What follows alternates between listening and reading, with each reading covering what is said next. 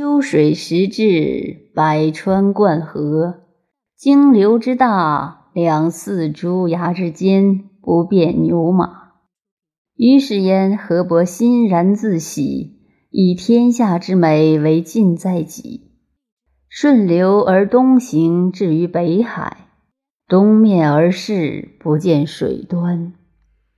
于是焉，河伯始悬其面目。望洋向若而叹曰：“揶揄有之曰：‘闻道百，以为莫己弱者，我之谓也。’且夫我常闻少仲尼之文而轻伯夷之义者，是无弗信。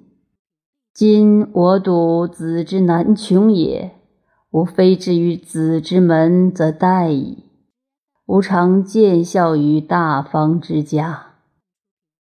北海若曰：“井蛙不可以喻于海者，居于虚也；夏虫不可以喻于冰者，笃于实也；趋势不可以喻于道者，属于教也。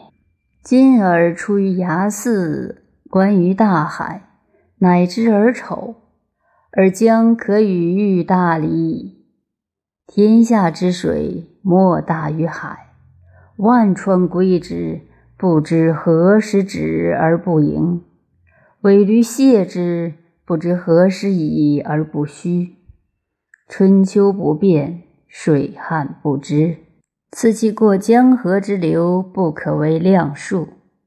而吾未尝以此自多者，自以必行于天地。而受其于阴阳，吾在于天地之间，有小石小木之在大山也。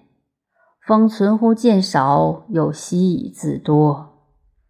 即四海之在天地之间也，不似雷空之在大泽乎？即中国之在海内，不似提米之在太仓乎？好物之数谓之万，人处一焉。人足九州，古时之所生，舟车之所通，人处一焉。此其比万物也，不似毫末之在于马体乎？